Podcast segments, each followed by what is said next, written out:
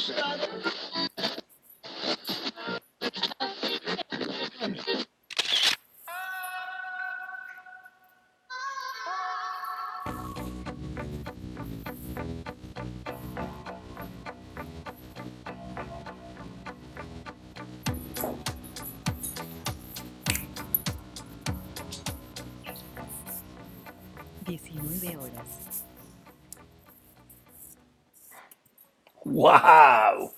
Aquí estamos listos. Como marqueses. Como marqueses. Así fue, pero me sorprendí lo puntual que Es nos... que- Bueno, bienvenidos a Estereotipos. Este es su programa de confianza. Luis Ernesto González, ¿cómo estás? Bien, bien, muy contento en este su programa de confianza. Oye, no, es que escucha, eh, justo cuando entramos al aire, eh, sonó tu reloj de la máquina, el de la Exacto, que decía justo. 19 horas. Para que no haya dudas. Oye, espérate, quiero saludar especialmente a Lizda. A Lizda lo operaron de la rodilla. Anda, este, pues, muy fregada ahorita eh, en cama, pero ahí va, ahí va, échale ganas. Les da un abrazo. Pronto, pronto se va a recuperar, te estamos esperando de vuelta. Ligia, ¿cómo estás? Tú tranquila, Eh, Lisa, ya sabes que Dios te dio dos, si no una no funciona, queda la otra, échale ganas. no seas así, tío. ¿Qué? No, Oye, echando ganas. Mira, están saludando. Está saludando Ligia, antes que nada, hola Ligia, nuestra Ligia. personal. Pero vamos a empezar con, con la realidad y digámosle a la gente que estamos solos, chuchos. Diles Sí, la verdad. Nos sí, sí. abandonaron. hoy no, hoy no está Ana porque pues tuvo unos asuntos personales que arreglar, lo cual, este, pues qué bueno que fue a arreglar esos asuntos personales. Y nos dejó solos, o sea que cualquier cosa que es su culpa. Sí, si algo sale mal es porque ella no está aquí, porque Sí, o ella sea, es la que pone orden en este Todas las cosas que salgan mal, si hay algún fallo, cualquier cosa sale mal. Este, vamos a darle rápido las cosas, chochos. Primera pregunta, no te tengo que hacer una pregunta que ya la sé y a la gente además no le importa, pero quiero felicitar a toda la gente que nos está viendo porque haya ido a votar, porque lo hayan hecho con calma, porque lo hayan hecho bien, pensando. Eh, creo que fue una jornada de aplauso. Eh, no tantos como debieran, pero sí más de los que se esperaban en algunos números. En otros un poco menos, pero creo que fue bastante bueno para hacer unas elecciones intermedias. Y, este, y ahora sí es para darle para adelante, ¿no? No, no, no se quedó todo en, el, en, la elección del domingo. No, la realidad es que pues eh, nos queda mucho por hacer como sociedad, eh, por eso el invitado el día de hoy, pero además yo creo que como mexicanos nos falta un montón por hacer, o sea, no estamos ni cerca, ni cerca de tener una democracia sólida. Eh, ahí vamos, es, es una chamba que hay que hacer todos los días, es una chamba que como sociedad y gobierno tenemos que hacer en conjunto, nosotros tenemos que observar el gobierno, el gobierno tiene que cumplir y pues vamos a darle para adelante porque nos esperan tres años que yo creo se antojan complicados. Este, y pues sí, la verdad es que Pero si son complicados, hay algo que los va a tener a todos felices. Estereotipos. no, y además yo sabes que tengo el ánimo, tengo el ánimo de que la gente eh, sí reaccionó en estas elecciones. Eh, Híjole, tú eres muy positivo. No, ya lo sé, pero sí, yo creo que sí hay números duros, hay números duros. Te estás deseando un poco, tío. Yo creo que es tu OBS, pero este, yo, yo creo que sí, yo creo que la gente, eh, La hubo gente- muchísima gente votando. Y creo que lo ¿Perdón? hizo bien. O sea, la gente reaccionó al ir a votar. Sí, y fue claro. mucha gente, y lo hizo bien, lo hizo en paz, en términos generales. Sí. Yo, en lo particular, creo que el pueblo, o sea, el pueblo refiriéndome a todo el mundo, no al, como se dice a veces despectivamente, el pueblo, sino pensando en todos Sí. los mexicanos, creo que falta mucho por hacer. Creo que la gente sigue, sigue brincando las normas y sigue pasándose todo por el arco del triunfo. pero déjame te digo una cosa, ¿eh? O sea, por ejemplo, el, el- el ejemplo ciudadano de, de la gente que va a votar y de las personas que organizan las elecciones es de verdad de llamar la atención a nivel mundial, ¿eh? O sea, el fenómeno de, de las elecciones con el INE, que es un proceso 100% ciudadano, mis respetos absolutos, fueron más de un millón de personas las que se pusieron a, a trabajar como funcionarios de casilla, trabajo totalmente voluntario, trabajo que les llevó una capacitación, montaron todas las, eh, las, eh, pues las casillas electorales donde se iba a votar, y es un proceso 100% ciudadano. Sin duda, 100% sin duda de aplaudirse, sin duda de aplaudirse, como lo digo, la gente que fue a votar. A mí todavía me queda la duda de que la gente haya reaccionado realmente. Me queda la duda de que a partir de ahora hagan las cosas como deben de hacerse sin pensar en que quien las tiene que hacer es el gobierno. Que, que, sigan las normas, que sigan las reglas, que respeten, que no sean corruptos, que si los para un policía no lo quieran arreglar con un este con una mordida. Eh, a mí me da mucha risa, por ejemplo, parece ser que van a, endurecer todavía más las medidas del alcoholímetro, ¿no? De, los castigos del alcoholímetro y del famoso torito. Y la gente se queja. Que por qué son tan duras. Cuando la pregunta pues es, ¿para qué coño manejas borracho? Pues no manejes borracho y listo. Por eso. pero, además es, muy fácil de, es muy fácil de resolverlo. Además, no pero manejes cuando vas a una fiesta. La gente se queja de que las medidas son duras. Entonces, eso es a lo que me refiero que falta reaccionar. Pero bueno, vamos a darle, vamos a darle prisa a esto. Tenemos a, un invitado que ya es de la casa, un invitado que sin duda es un estereotipo más que honorario y es un, un estereotipo de cepa. Es la cuarta vez que nos acompaña y sin más show y sin más preámbulo, démosle paso al señor Juan Miguel Zunzunegui que está otra vez aquí con nosotros.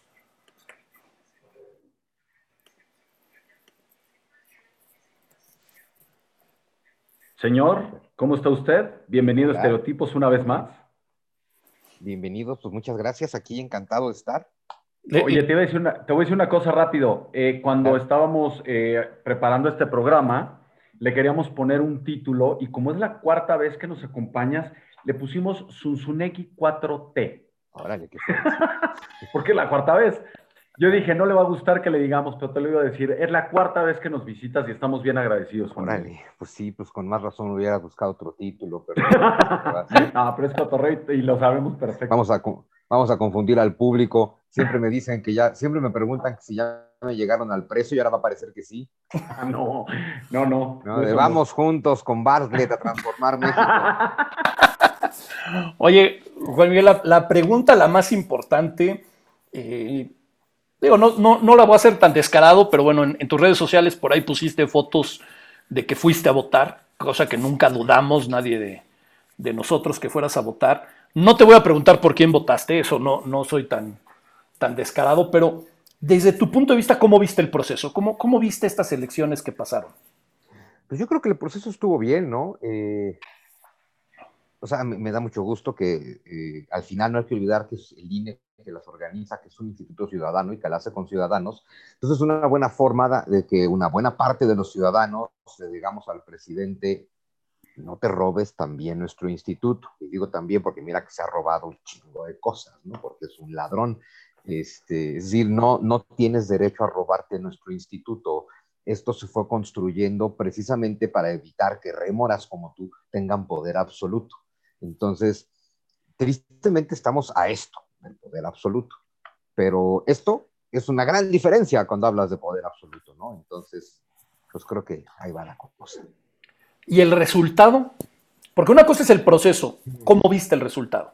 Pues el resultado me parece triste, pero lógico, eh, peligroso, arriesgado y claro que también da muchas, eh, a ver, también da muchas esperanzas, también pueden salir cosas muy buenas, ¿no? Claro, lo malo es que es bien triste decirlo, pero bueno, pues la mitad de mis libros sobre México son la historia de cómo llevamos 200 años desperdiciando la oportunidad de unirnos eh, y que siempre hemos elegido la fragmentación como si nos pueda servir para algo, porque en realidad es un problema, ¿no? Son 200 años de odio social eh, que de pronto no nos habíamos dado cuenta, eh, por lo menos los que tenemos en nuestra edad para arriba, ¿no? Alguna vez alguien me preguntaba, oye, ¿cuándo nos empezamos a odiar tanto?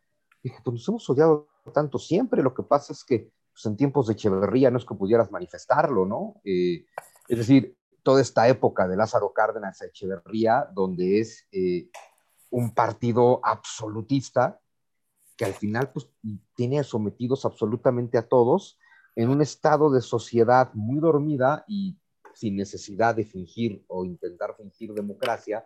Entonces, una sociedad que no se daba cuenta de, cuánto nos odiábamos, ¿no? Eh, o de cuántos rencores nos tenemos guardados. Y lo malo es que llevamos los últimos 30 años escuchando eh, al mismo Merolico eh, dándonos un discurso de odio.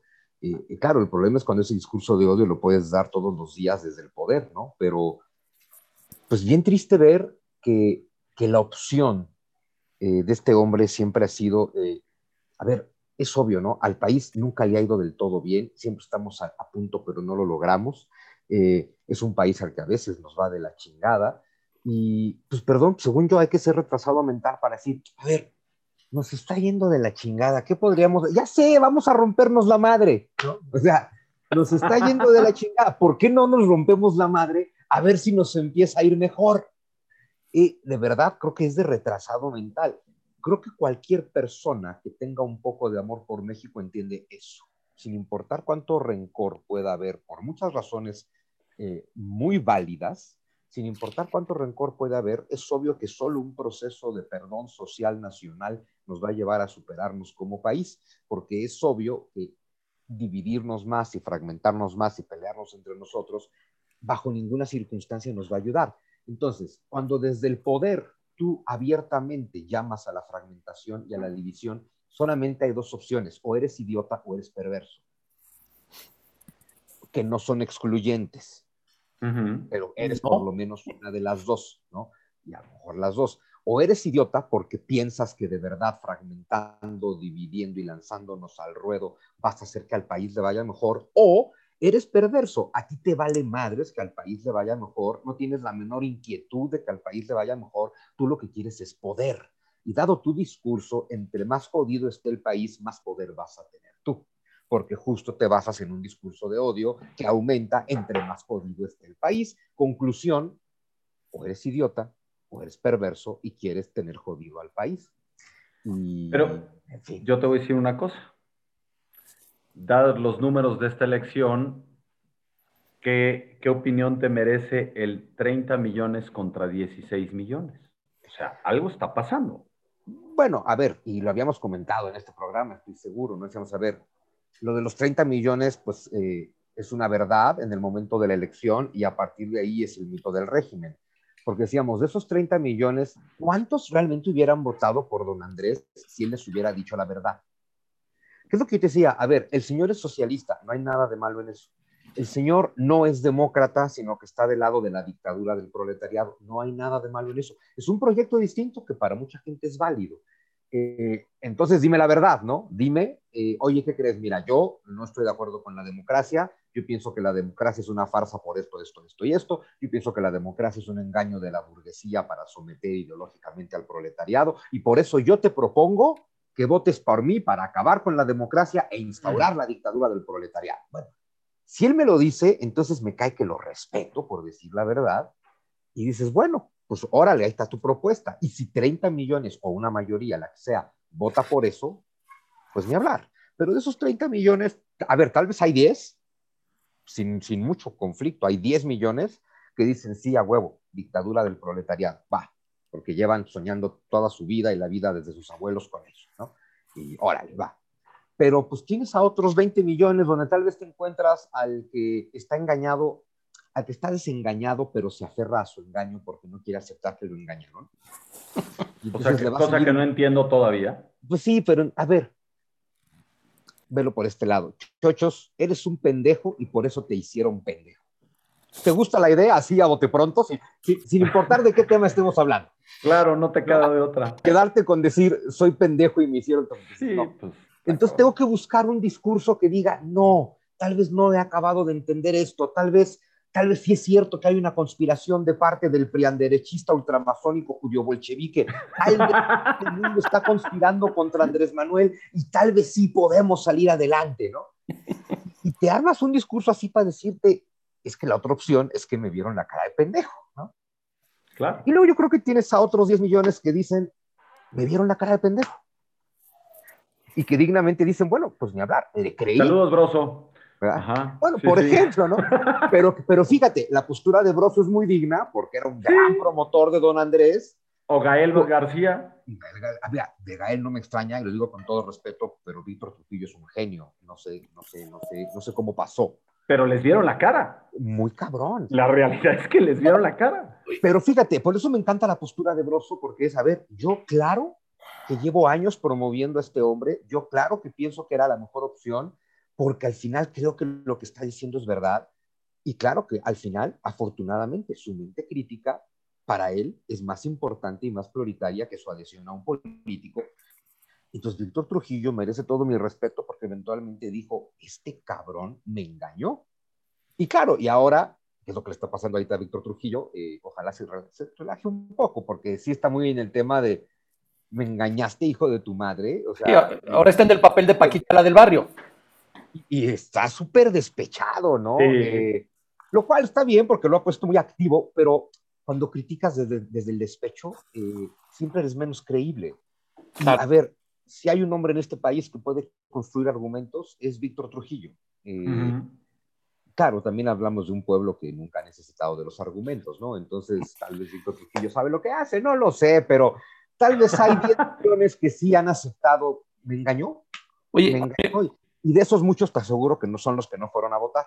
De esos 10 millones que hablas, ¿no crees que también son muchos que ya estaban hartos del PRI, y más en particular del sexenio que fue el de, el de Peña Nieto, que no querían regresar a eso, y no fuera tanto que creyeran en Andrés Manuel, sino era de, a lo mejor es la única manera de cambiar, y que hoy también estén reconociendo que se equivocaron? O sea, que exista también esa postura. Por supuesto, a ver, tiene mucho sentido que mucha gente haya votado por él. Ahora, yo se los dije aquí más de una vez, tiene mucho sentido que cualquiera menor de 35 haya votado por él. Ahí sí, perdón, pero a Víctor Trujillo sí se lo hicieron bien pendejo porque tiene como el doble. Eh, es decir, porque decía, cualquiera menor de 35, porque no conoce a este desgraciado, porque no sabe quién es, porque ya cambiaron su biografía en Wikipedia y ya no te puedes enterar del terrorista que es, ¿no? Ya, a ver, pero pues cualquiera que tenga de 40 para arriba y lo haya a ver, yo a este señor lo vengo siguiendo desde 1997 y yo nunca he entendido el tema, no tiene carisma, no tiene lenguaje, no tiene verbo, no sabe hablar. Y, sin embargo que genere ese, embrujo, a ver, yo desde el 97 tengo claro que es pues una de las cosas execrables del sistema político nacional, pero están encarnados de que estamos tanto odio, ¿no? Oye, Juan, déjame hacer una, un rápido un saludo a la gente que nos está mandando mensajes, Erika Lev, eh, Malin Ciuresti desde Tlaxcala, Fer Sabido, Lalo López Guerrero, Flavia Ver, Carolina Chico, todos están haciendo comentarios muy interesantes, por ejemplo, por ahí dicen pues, que el 25% los, eh, reciben ayudas sociales, eh, de que evidentemente nos mintió y todo esto. A mí hay algo que, que me llama mucho la atención, y lo acabas de decir, ¿no? Es una persona sin carisma, es una persona sin una facilidad de palabra evidente, no tiene la facilidad de palabra de, los líderes históricos de la política y así. Y de la izquierda. Y de la izquierda, además. Sin embargo, creo que su mayor acierto fue el acercamiento que tuvo con la gente en estos 18 años de campaña. Al, bueno, a ver. Al final está cosechando, ¿no? Está cosechando poco más, casi 20 años de trabajo. Eh, a ver, no, hay, hay cosas que no le son criticables, ¿no? Pero a ver, que le ponga la mitad de ese empeño a gobernar el país, es que esa es la parte que no entiendes, ¿no? A ver, es obvio que es un hombre que se propuso algo y aunque le costara 20 años de trabajo, lo obtuvo. Eso es admirable, hables de quien hables, ¿no? Que digas, es mi meta y aquí me voy a quedar, 20 años chambeando. Órale, de verdad, échale la mitad de esas ganas a sacar el país adelante, pero es que decíamos, es que no es su proyecto porque el proyecto de la actual izquierda latinoamericana bananera no es sacar países adelante, es hundirlos, es abierta, no es error. ¿no? Las crisis de Venezuela, de Bolivia, de Argentina, de Nicaragua, próximamente Perú, no son errores, son estrategias. Eso es de lo que se trata.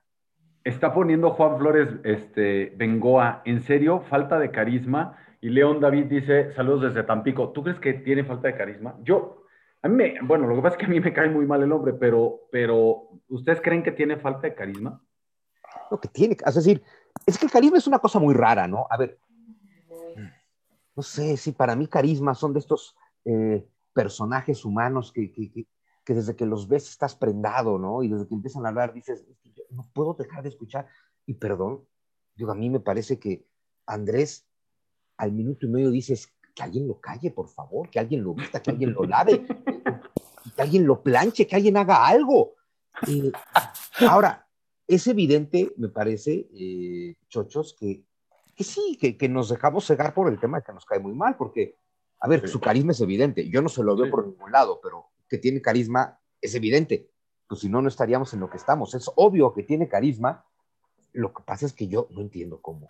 Yo, yo, tengo un, yo, tengo un, perdón, tío, yo tengo una cosa que de verdad estoy tratando de entender en estos últimos días y es después de la tragedia de Tláhuac, este, ¿cómo es que esas personas que viven en esa zona votan por él? Bueno, votan por el partido, quiero decir.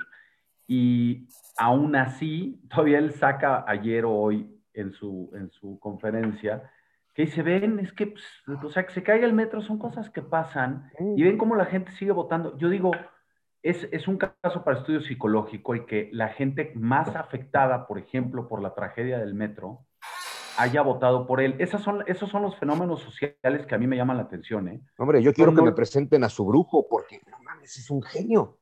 Sí. o sea, es decir, hay que estudiar psicológicamente a don Andrés, bueno, eso es evidente, pero evidente. es eso. El problema es que hay que estudiar psicológicamente a 15 millones de personas que es impresionante, ¿no? Ok, has invertido 20 años de emociones en este sujeto, has invertido 20 años de esperanzas en su discurso. Yo estoy convencido de que eso tiene que ser muy difícil de soltar. Lo que es terrible es que te pueda llevar al nivel de decir, como yo llevo 20 años invirtiendo aquí mis emociones, mis esperanzas, mis rencores, mis ilusiones, mis odios, mis amores, todo, pues entonces yo antes me muero con este hombre que aceptar, ¿no? y que entonces puedas ver que se cae el metro y que te gane la ideología y digas, así pasa. O sea, sí, sí es un fenómeno terrible eh, y bueno, ahí está su evidente carisma. Y ahí está lo malo de otra cosa. Este país siempre ha sido muy ideológico y de pronto es bien importante entender que las ideologías, entre tantas funciones, tienen una muy importante y es, y lo señala Marx, la función principal de la ideología es que el oprimido no perciba su estado de opresión.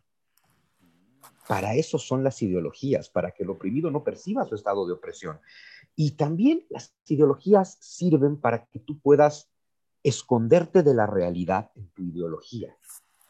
Entonces, mira, la realidad está de la chingada, entonces me voy a esconder en mi ideología que es muy bonita, porque el discurso ideológico de izquierda es muy bonito como discurso. Pues, y entonces es, bueno, me evado en mi discurso y te quedas con un triunfo pírrico de decir, bueno, es que finalmente después de 20 años ganó mi candidato, oye, pero es que pues, ni es de izquierda, ni es progresista, ni es liberal, ni está haciendo nada por ti, y te frasas así, sí, güey, pero ganó.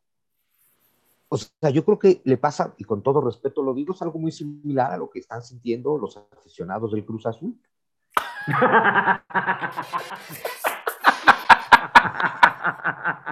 Remátala, ¿eh? Remátala. Este es el titular del programa. Dos colectivos de un madrazo.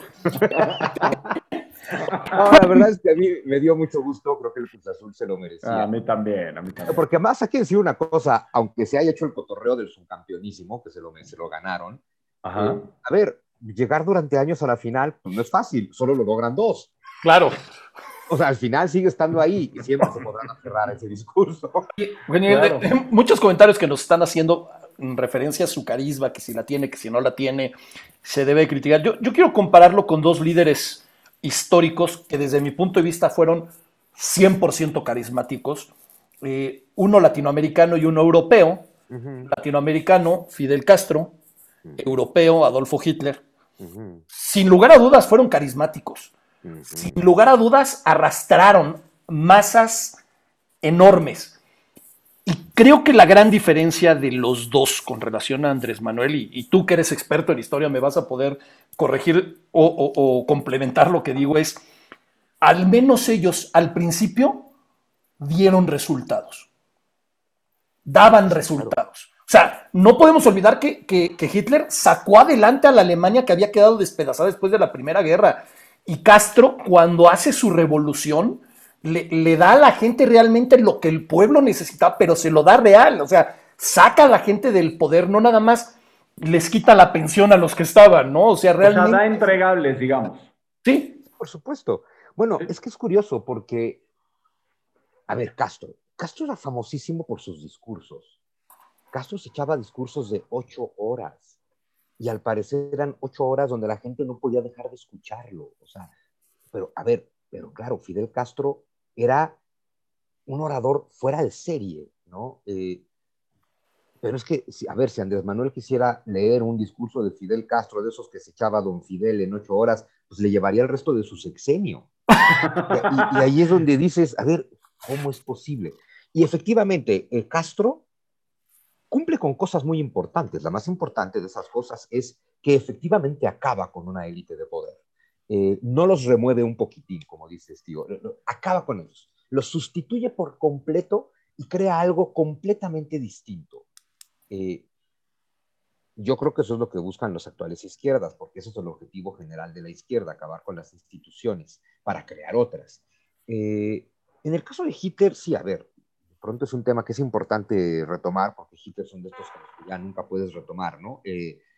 sí, a ver, hay dos factores con Hitler. Una, se vuelve loco eh, a partir del 39. O sea, se vuelve loco desde declarar, bueno, desde comenzar. A ver, que la guerra tampoco es que la comience él, ¿no? Porque pues, para pelear hacen falta dos bandos, ¿no? Este, y a ver, eso de que los ingleses le declaran la guerra a Alemania para defender a los polacos, ¿cuál de los cinco me Es decir, son los ingleses, por piedad. Los ingleses no ayudan a nadie, a nadie. Entonces, eh, pero bueno, antes de la guerra, efectivamente, estás viendo a un hombre que sale, que saca al país más hundido de Europa y que para 1936, en tres años, lo ha convertido en el más industrializado y en el único que en ese momento podía algo como recibir las Olimpiadas y además recibirlas con la fastuosidad con que las recibió. Ahora, el discurso de Hitler siempre tendió a la unidad. Claro, es un discurso nacionalista, se carga mucho más a la parte nacionalista que a la socialista. El discurso socialista es de fragmentación, el discurso nacionalista es de unidad. Tiene otros elementos del discurso de odio, pero hacia el interior del país el discurso nacionalista es de unidad. Justo el discurso nacionalista es de todos somos alemanes, todos somos mexicanos, no existe este estúpido muro que te estás inventando en la ciudad, todos somos mexicanos, ¿no? Eh, pero el discurso socialista te dice, ay, mira, la ciudad se partió en dos, pues hay que agarrarnos a madrazos, porque entre más te encabrones tú, más poder gano yo. Eh, pero, a ver, hasta Salvador Allende dio resultados al principio. Eh, Franco. Bueno, a ver, Franco, claro, con Franco lo cuestionable son mil otras cosas, pero, pero los resultados económicos, pues ahí estaban, ¿no? y a ver, Stalin, finalmente Stalin es uno de los seres humanos más desgraciados de la historia humana, pero la forma en que industrializa la Unión Soviética, que está saliendo de una revolución, de una primera guerra mundial y de estar en un retroceso como el siglo XV, Stalin, a ver, Stalin muere en el 53. Eh, cuando ponen al primer hombre en la luna, que es en el 57, pues al final es por los esfuerzos que viene dejando Stalin, un hombre que toma un país de una revolución campesina a dejarlo en condiciones de mandar un hombre al espacio, perdón, no a la luna, al espacio. El espacio. Eh, eso te habla de una capacidad de construcción tremenda. Y, a ver, y vete a la China comunista. La China comunista es una joya, porque ese es el comunismo de verdad que, a ver, no seas dogmático, no puedes hacer lo que Marx planteaba en el siglo XIX, no porque estuviera equivocado o correcto, sino porque no estamos en el siglo XIX, ¿no? Y entonces eh, adaptas el discurso. Y bueno, a ver, eh, la retórica china es absolutamente comunista, tienen una dictadura de partido al estilo comunista, pero bueno, pues le van a quitar. Pero da resultados. Le van a quitar la chamba de primer potencia a Estados Unidos en cualquier momento volvemos a que el objetivo de la izquierda bananera de América Latina no es dar resultados, es quedarse en el poder. Es, una cosa lamentable. Voy a cambiar un poco el tema. ¿Qué opinas de los enormes pillos que hoy tienen una ficha valiosísima en el Congreso que se llaman el Partido Verde? Después de las tranzas, de todas las trampas que hacen y todo, ¿qué opinas? Pues está poca madre, ¿no? Es decir, tengo un partido verde que nació como ecologista y soy el esquirol del gobierno que quema carbón y compra refinerías. Y otra vez, el problema no es el tucancito, el problema no es el verde, el problema son los que votaron por eso.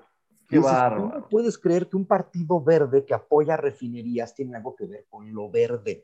Entonces, claro, volvemos al problema de que el problema no son los políticos el problema es la materia prima de la que disponemos para construir democracia, pero hay que decir una cosa en favor del tucancito y de su padre, el tucán mayor, eh, o de quien les maneje el partido, son bien pinches inteligentes. Sí. Porque, a ver, piénsalo como lo piensan ellos, que les vale madre el país. Piénsalo como, a ver, yo tengo un negocio que se llama partido político y tengo que hacer que sobreviva como de lugar.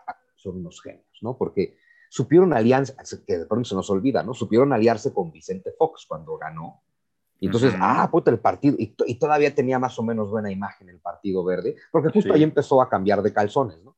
Sí, y entonces es, eh, estoy con Vicente Fox cuando gana Vicente Fox. Me separo del PAN cuando la gente está odiando al PAN en tiempos de Calderón. Me uno al PRI cuando es evidente que el PRI va a ganar con el licenciado Peña Nieto. Eh, y pues me uno a Morena cuando es evidente que va a ganar Morena. Alguien es un genio ahí. Y si a ese genio le sale un poquito de patriotismo, es donde tenemos la mejor oportunidad todos, porque de pronto hay que recordar que Morena no tiene ni mayoría simple. Morena solo, no tiene. Sí, no la tiene. O sea, Morena solo tiene una primer minoría que no le alcanza para nada. Si a Morena le sumas la, la segunda división de Morena, que es el Partido del Trabajo, tampoco tienes minoría simple. O sea, Morena y su esbirro juntos no tienen minoría. El fuerte se pierde. Está tremendo. Entonces resulta que un partido con poquitos, eso es saberte manejar en la democracia, un partido con poquitos diputados es el más poderoso de hoy en día. Un partido que nadie sabe quién demonios vota por él, además, ¿no? Eh, pero entonces, claro, la maravilla es que la mayoría simple a la que puede aspirar don Andrés depende por completo de la prostituta mayor. Claro, el problema es que es fácil tener de tu lado a la prostituta mayor si tú manejas el presupuesto y necesitas para manejar el presupuesto tener de tu lado a la prostituta mayor. Es un ser eh, precioso. Está maravilloso, pero se nos olvida otra cosa, la prostituta mayor también le puede dar mayoría simple a la alianza opositora. Lo cual dices, de verdad, aquí hay un genio, porque ahora es, cómprenme, es el más poderoso. Claro, Vende cara tu amor aventurera, ¿no? Soy exacto, soy el Partido Verde porque me encantan los dólares. Entonces, ¿quién da más? Soy una prostituta. El nombre que no he mandado a hacer. Se llama, no, se llama Arturo Escobar, el, el, el que maneja todos los tex y manejes del Partido pues Verde. es un genio. Y, es un genio. Eh, digo, lo que hizo, la trampa que hizo durante la veda electoral con todos los influencers, digo, influencers por decir algo, ¿no? Por decirle alguna palabra, porque la verdad es que no sé en qué influencian este, eh, lo que pasa es que es gente tramposa, pero es lista. O sea, ah, claro. No están, no están peleados lo tramposo con lo listo, ¿no? Tío, ibas a, decir, a dar una pregunta al público. Claro, pero antes, para complementar lo que los grandes villanos de la literatura y el cine, todos son inteligentes. Nunca Verdes. Nunca ha habido. y algunos verdes, como, como Mink, el despiadado. Exactamente, o como este, ¿cómo se llamaba el, el, de Spider-Man? Claro, o el Duende Verde, sí, claro. El Duende Verde, sí. también es verde. Este, nos, nos pregunta, e, esta pregunta está, como diría precisamente don, don Andrés, está mandada a hacer para ti como anillo al dedo, Juan Miguel. Eh, dice Diego Luna, y creo que para ti como como especialista en la historia y como eh, alguien que ha escrito tanto sobre México es, ¿cuál ha sido el presidente de México que ha dado mejores resultados? Una gran pregunta. Mira, todo depende de las ópticas, ¿no? Eh, lo primero, según yo, tendríamos que eliminar todo el siglo XIX, porque de verdad, eliminando con ello el mito de Don Benito, porque a ver, 15 años de gobierno sin ganar una sola elección, 10 años en guerra civil, esos no son buenos resultados en ningún lugar del mundo, ¿no? Eh, a ver, uno podría empezar por poner aquí en esta palestra a don Porfirio. El problema que tiene don Porfirio es, eh, no se puede negar, a ti te puede caer bien o mal don Porfirio, ser de los que lo admira o lo defenestra en la historia nacional, pero es una realidad que, por un lado, convirtió a este país en una primer potencia al nivel de la Francia de aquella época estábamos al nivel de esa frase. Pero también es un hecho al mismo tiempo que el costo social de eso fue durísimo y que se pagó por un pueblo, por un proletariado que recibió un trato terrible y humillante, con lo cual el gran progreso del porfiriato pues, se limitó al, 80, al, 15% de la población. Eh, claro que es más de lo que había, pero es decir, al final las formas, los métodos, eh, es muy difícil por eso sopesar a don Porfirio, ¿no? Eh, ahora, esto, el costo del progreso en el inicio de la industrialización, no es un tema de don Porfirio. Cada país europeo pasó por eso.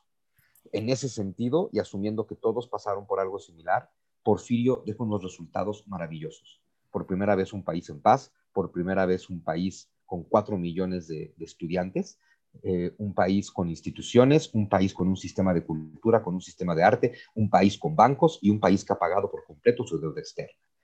Es decir, es tremendo.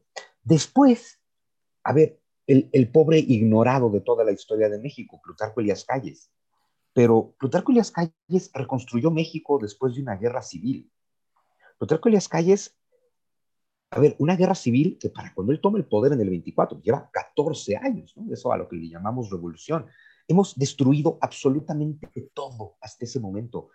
Y Plutarco Elias Calles, en cuatro años, ya habría que sumarle después los seis del maximato, pero solo en los cuatro que le corresponden a él, acabó con la revolución. La convirtió en un partido, la institucionalizó, tuvo que hacer cosas terribles también, paga una guerra cristera que se le está dejando y organizando realmente Obregón, que no es en realidad un tema de Plutarco y las calles. Así como Porfirio fue el gran constructor de trenes, eh, Plutarco fue el gran constructor de carreteras, eh, establece el Banco de México, que, es a lo siguiente que le tiene hincar el diente a nuestro querido ladrón, eh, establece la Secretaría de Hacienda, es decir, hace una reconstrucción bárbara que no se le reconoce. Después, y por más que mal que me caiga a mí, ver, Lázaro Cárdenas le da forma al país después de la guerra. Eh, una forma que puede o no gustarnos, pero Lázaro Cárdenas le da forma al país después de la guerra con un discurso de unidad. Con todo, a ver, pero es que es un socialista de la vieja guardia. Eh, claro que es un discurso totalmente dedicado al pueblo, de yo te voy a proteger del de arriba, que es un abusador, pero al final lo convierte en un discurso de unidad, de unidad nacional, que esa es la genialidad que don Andrés no tiene. ¿no? Después de ahí, bueno, todo es muy institucional y el otro pobre, al que la historia trata muy mal, y es muy impopular de mi parte decirlo, pero Gustavo Díaz Ordaz. Porque Gustavo Díaz Ordaz le dio a este país una estabilidad que no había tenido nunca, por un lado, y no va a ser popular, pero Gustavo Díaz Ordaz hace 50 años arriesgó toda su carrera política y todo su, toda su reputación personal para salvarnos del cáncer que nos está comiendo justo ahorita. Sí, sí, sí. Y bueno, Carlos Salinas de Gortari, ¿qué te cuento, no? Sí. Estaban aquí poniendo, León David pone entre Carlos eh, Salinas a los dos años de gobierno y Andrés Manuel los mismos dos años, ¿qué diferencia hay? Yo me quedo con, con Salinas, ¿eh? si tengo que votar, voto por Salinas a ojos cerrados. Absoluta, a ver, volviendo a habar de los que dan resultados. no hay que olvidar una cosa, que hoy además tenemos que tener claro, otra vez, cualquiera que tenga mínimo nuestra edad no lo puede negar. Para el segundo año de Salinas de Gortari, todo México lo amaba. Todo. Correcto. Llegó al poder con una elección cuestionadísima, la elección de la que nace la izquierda mexicana actual, de la que nace el PRD, eh, con un fraude que generó Bartlett, además, que no se nos olvide, con un fraude que no era necesario, porque estoy seguro que Salinas tenía más votos que Cuauhtémoc Cárdenas, pero al darse un fraude, eso ya es lo de menos, porque hay un fraude, pero con todo lo que tenía en contra eh, Carlos Salinas cuando llega al poder, dos años después, le ha callado la boca a todos. Y yo también se los dije, yo, hubiera esperado que don Andrés llegara a decirme, Juan Miguel, eres un imbécil, mira cómo te callo la boca, porque al final fue lo que hizo Carlos Salinas de Gortari, porque dos años después ya bajó la inflación, ya bajó, eh, ya el dólar está absolutamente controlado, ya se está recuperando la economía, ya empieza a haber empleo, empieza a haber una bonanza económica que dices, ah, cabrón, y perdón, pero para cuando te estás terminando su mandato, hasta 1993 todos amábamos a Carlos Salinas de Gortari. Nos proyectó al mundo. Claro, el problema fue el 94 y también habría que ver qué fuerza oscura está detrás del 94, ¿no? Es decir, empezando por los zapatistas, que dices, a ver, a ver, a ver, no, no, no es ni tantito casualidad que elijan el primer día de 1994 los demonios andan sueltos, ¿no? Decía. Exacto, ¿no? Y pues terminando por Colosio y por la elección y por todo lo demás. Y claro, y el error de diciembre. El error de diciembre, que si me lo preguntas a mí, es un error de Ernesto Cedillo. O sea, al final hay una cosa que es bien importante. El presidente era Ernesto Cedillo. Al que se le cae la economía es Ernesto Cedillo. Oye, que solo llevaba 15 días, vale madres ya estaba ahí. Oye, que le dejaron la economía sostenida con alfileres, no los quites, no seas pendejo. Eh, es decir, el error es de Cedillo. Cedillo hizo dos cosas muy inteligentes. Eh, una, recuperar al país de la crisis que le causó. Hay que decir que Rabe respondió, sí. que qué bárbaro, porque se movió por todos lados y logró una recuperación maravillosa. Se aplicó. se aplicó. Y la otra, y lo tenía que hacer, fue lograr que toda la culpa recayera sobre Carlos Salinas de Gortari. Y lo tenía que hacer porque era el primer mes de su mandato. O sea, o distraes la culpa de esa forma como él lo hizo, o no hubiera podido hacer nada en seis años. Es que ahí sí cae el, el fue culpa de los de antes. Ahorita. Es que ahí sí cae. Ahí sí. Ahí sí, sí, fue culpa de los de antes, la verdad. la verdad. Pero hoy, pues, seguir queriendo culpar a los gobiernos anteriores, sea cual sea el problema, pues no. no, Oye, Carlos Salinas de Gortari heredó una inflación de casi el 200%. Correcto. la culpa de los de antes. Y para su segundo año de gobierno estaba en 10. Sí. Yo, yo le agregaría quizás a lo que dices a, Cedillo, eh, como su tercer acierto, y supo entregar el país. O sea, supo abrirlo a esta ah, bueno, ya. alternancia, ¿no? O sea, se supo despedir por todo lo grande en ese sentido. Empezó mal y salió vestido de gloria, ¿no? Sí. Dios hoy también nos ayuda a entender quiénes somos como pueblo, como país. Es que salió vestido de gloria por hacer algo que cualquier europeo hubiera hecho, aceptar que perdió la elección. Pero bueno, en este país era una novedad. No, pero era una novedad que no se daba desde Lázaro. Que no se daba, punto. Básicamente no se daba. Lo hizo muy bien. La verdad es que se vistió de gloria y tal vez es el único presidente mexicano, es presidente que puede salir a pasear por la calle. Sí.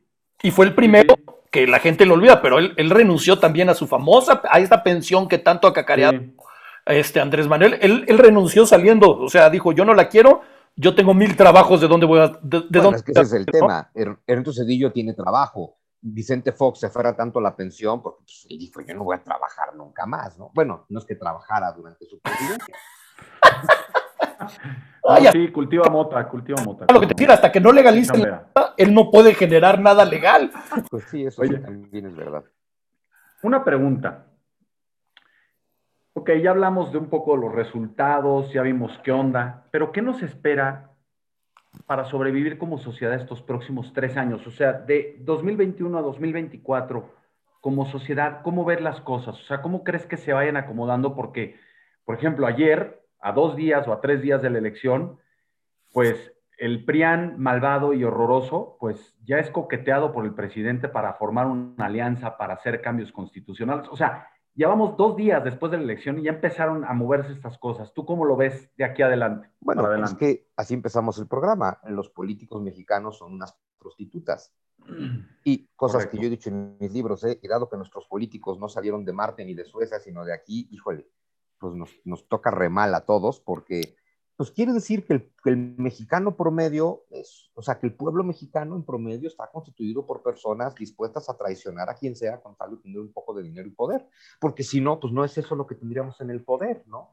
Eh, a ver, la esperanza que tiene México, y allí es donde espero que se pongan las pilas todos los que promovieron la, alianza, ¿no? Eh, va por México, sí por México, todos los que promovieron esta alianza, espero que entiendan y asuman que su trabajo apenas empieza, porque ahora tienen que estar apretándole las tuercas a esta alianza eh, para mantenerla como alianza. Porque, a ver, lo que de pronto nadie está entendiendo es que lo que se votó la semana pasada fue entre seguir intentando con la democracia o rendirnos y optar por la dictadura. Y de pronto la gente piensa que es exagerado, pero, a ver, solo quiere poder absoluto aquel que quiere ejercerlo de manera absoluta, sino no necesitarías poder absoluto. Entonces, todo aquel que busca poder absoluto, y ese es el caso de don Andrés, es porque quiere usarlo. Y usar poder absoluto es ser un dictador. Eso por un lado. Y por otro lado, porque no hay que olvidar, el proyecto de la actual izquierda, el proyecto de la izquierda en un nivel histórico, nunca ha sido democrático, siempre ha sido instaurar la dictadura del proletariado, porque el discurso marxista es que la democracia es un invento de la burguesía para oprimir al proletario, lo cual es básicamente la verdad, porque eso es lo que es la democracia, por lo menos en su origen. Por eso en los países europeos empezó a construirse la llamada socialdemocracia, es decir, una democracia que ya no sea la democracia que representa al burgués para convertirse en la democracia que representa a la totalidad donde entonces necesitas partidos de izquierda moderada que no le apuesten a la revolución, sino a la inclusión del pueblo a través de la corrección de las instituciones y el, y el saneamiento del Estado. Es decir, los partidos de izquierda que dicen la vía de la revolución, estoy dispuesto a dejarla, y siempre y cuando se me den los espacios para desde la vía institucional interna transformar lo necesario para abarcar a toda la población y generarle beneficio a todos. Y ese beneficio para todos solo se puede lograr si apoyo al rico a que siga siendo rico, porque es al desgraciado al que le voy a quitar impuestos para con ello darle vida digna a los pobres. Y a ver, eso, dado que en toda sociedad, porque así funciona la sociedad, hay ricos y pobres, pero dado que toda sociedad necesita a los pobres, para muchísimas cosas, nos meteríamos a un tema económico amplísimo. Es decir, por un lado es algo inevitable, por otro lado es una necesidad. Por lo tanto, se tiene que lograr una sociedad donde entre arriba y abajo haya la menor distancia posible y donde arriba y abajo se tenga una vida igualmente digna, aunque sea con diferentes juguetes, pero que al final se tenga una vida digna tanto arriba como abajo y que ese arriba y abajo estén cerca. La socialdemocracia le apuesta a eso. En México no hay socialdemocracia. En México y en toda América Latina hay izquierda revolucionaria, la que dice a la chingada, tomamos el poder, despedazamos instituciones, nos robamos el dinero que hay, nos lo repartimos entre nosotros los pobres y luego a ver qué hacemos, porque no sabemos. o sea, ese es el proyecto de don Andrés. Entonces, votar por la repoder absoluto era votar por darle la posibilidad de, en los tres años que se supone que le quedan, consolidar su proyecto. Quitarle poder absoluto y por lo tanto votar por la democracia es quitarle esa posibilidad. Una vez que nos quedemos en democracia, que vamos a asumir que es lo que tenemos ahorita, hay que entender que la democracia que hemos construido hasta hoy está de la chingada. Está tan de la chingada que tienes a una buena parte del electorado pensando si vota por la dictadura. Entonces quiere decir, la democracia que hemos construido, la hemos construido muy mal no ha pasado de ser democracia burguesa a ser democracia social. Necesitamos construir una democracia social.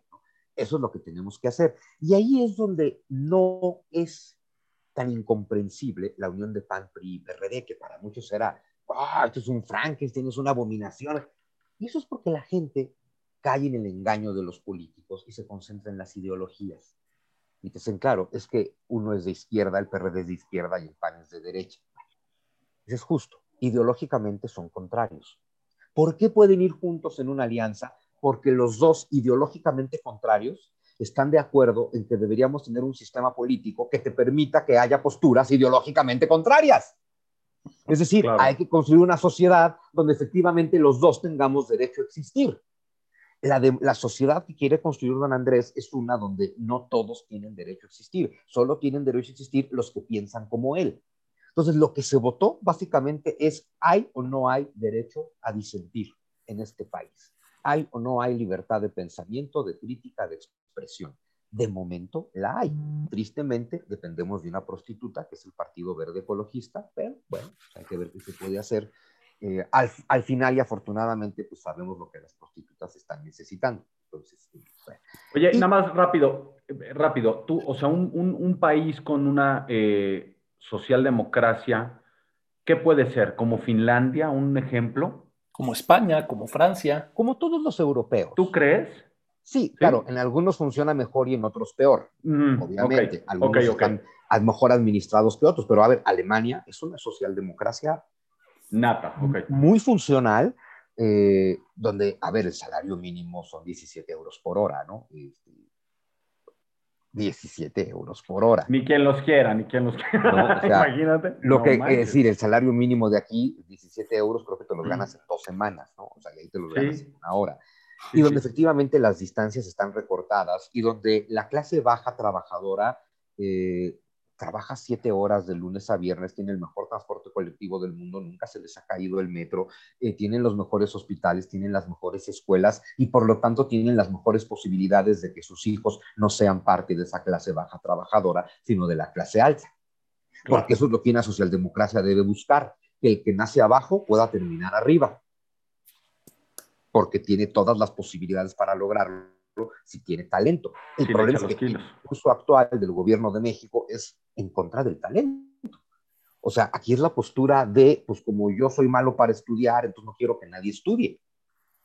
Y entonces es denigrar, o sea, denigrar el estudio, denigrar la educación, denigrar el pensamiento y la inteligencia.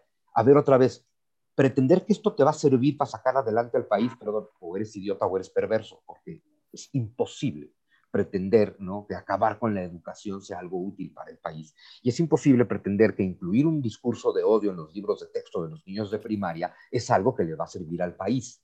Entonces es obvio que hablamos de un grupo de personas a las que no les interesa el país. Mucha gente cuando se pregunta, ¿y por qué manda nuestro dinero a Venezuela y a Nicaragua? Bueno, porque así funciona la dictadura del proletariado. No importa el país, importa la ideología. Entonces puedo tomar dinero del país para mandárselo a otro país que ideológicamente es hermano mío. Oye, Juan, esto, toda esta situación a mí me, ha llevado, y no me va a dejar mentir, chochos, a hacerme una pregunta constante. Ok, ya fueron las elecciones de, de intermedias, ya pasó lo que tenía que pasar, pasó.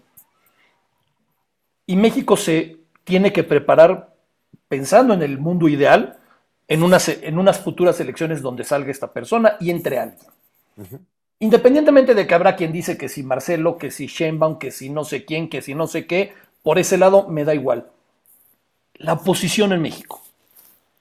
No hay líderes morales, no hay líderes opositores. No veo yo, no sé si tú tengas por ahí alguno identificado, que digas alguien cual, cual leyenda de Juan Escutia se va a amarrar la bandera y se va a lanzar al ruedo. O sea. Yo tengo uno. Ah, por favor, dinos. Eh, de la Madrid. El hijo de Miguel de la Madrid. Está Enrique de la Madrid. Enrique. Que de pronto sí me vino a la mente, pero yo creo que el problema, a ver, problema que puede ser una gran ventaja. El problema, entre comillas, para Enrique de la Madrid es que nadie lo conoce.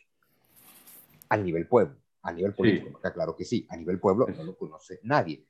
Eso puede ser muy favorecedor porque puedes empezar a construir cualquier imagen desde ya. El problema es que esta alianza opositora tendrá que comprometerse ya con el candidato del 2024. Ya. Lo que no entienden es que Andrés Manuel lleva 20 años construyendo una narrativa y que entonces lo único que puedes hacer para combatir una narrativa es una narrativa distinta. Y una narrativa no la introyectas en un pueblo en una campaña electoral. La introyectas, bueno, don Andrés se tardó 20 años de discursos de odio.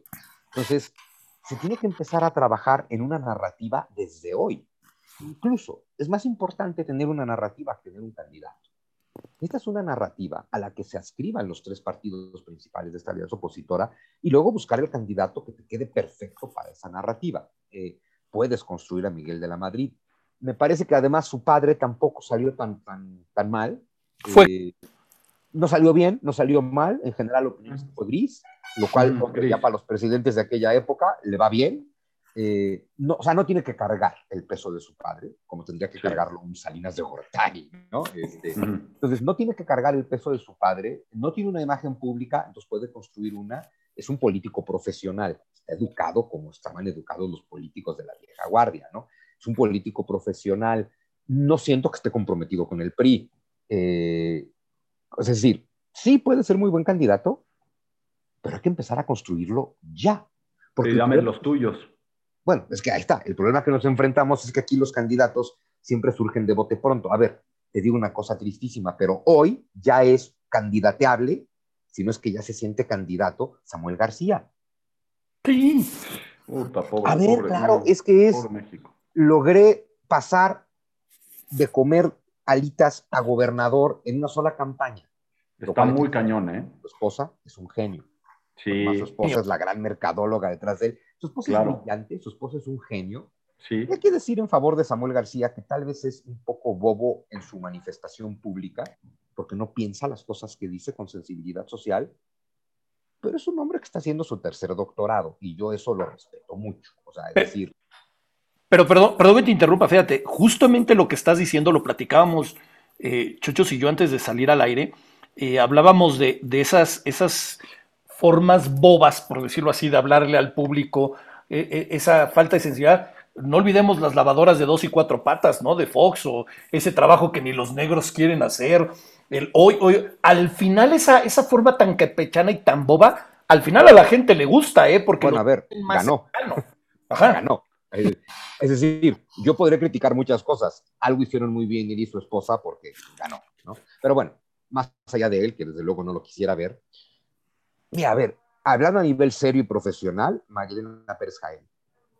Claro. la gran enemiga de Andrés Manuel, además. Eh, creo que es, hasta hoy que se sepa, intachable. no, no, no es que le puedas encontrar cosas, justo porque no he estado metida en la política, en esa parte de la política en la que puedes saquear, sino en la parte de la política en la que revisa a los que están saqueando. Eh, creo que en esta campaña además logró hacerse de una muy buena imagen.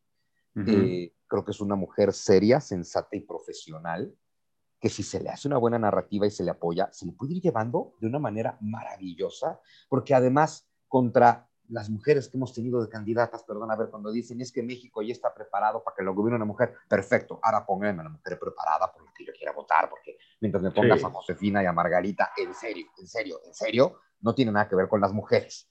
Pero si me pones a María Elena, pues en una de esas dices, wow, pero qué mujerón tenemos para que gobierne el país. Y necesitamos agarrar a alguien así de profesional e irlo guiando, porque si no, pues otra opción que vamos a tener es Lili Telles.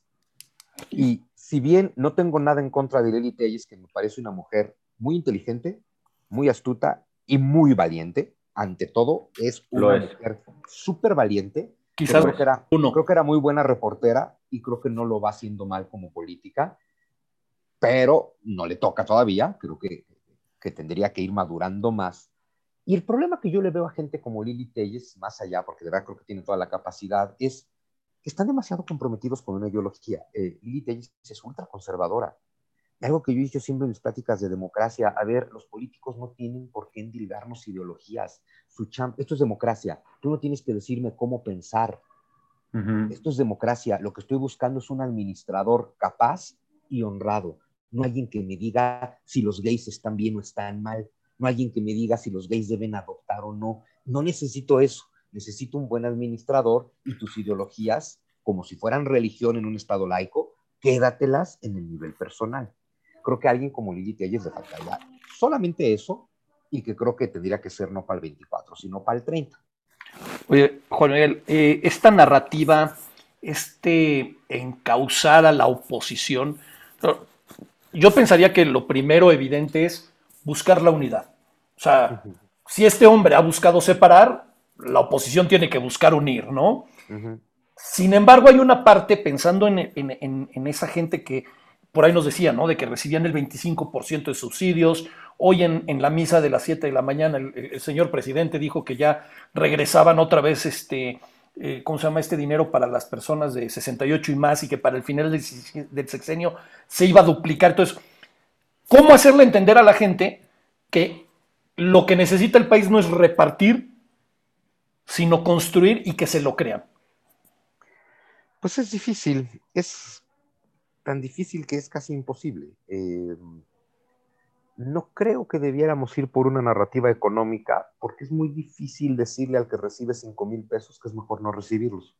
O sea, ese es el problema cuando te metes sí. eso. Y a ver, a mí el gobierno, dirás lo que sea, pero a mí me dan 5 mil pesos mensuales. A ver, lo lógico tendría que ser hacerlos entender, sí, ¿Y no te parecería más digno ganártelos tú? Me gusta decir, no, la neta, no. O sí, tal vez sería más digno, pero pues mira. Pero más que nada, tendría que ser un discurso de la dignidad en un nivel mucho más elevado, donde sea, a ver, que tú, a ver, pensemos en un matrimonio tradicional, ¿no? De estos donde, ya sabes, de la década de los cuales, Pedro y Vilma Picapiedra, ¿no?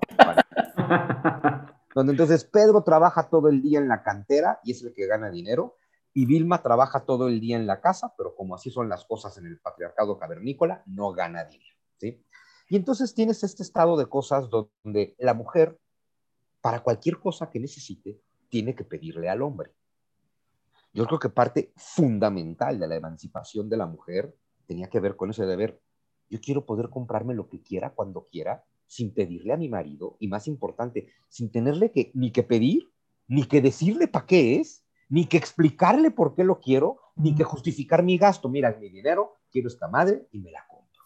Eso, eso que la mujer tiene que entender muy bien porque ha sido, es el inicio de la lucha de la mujer, eso es lo que se llama dignidad.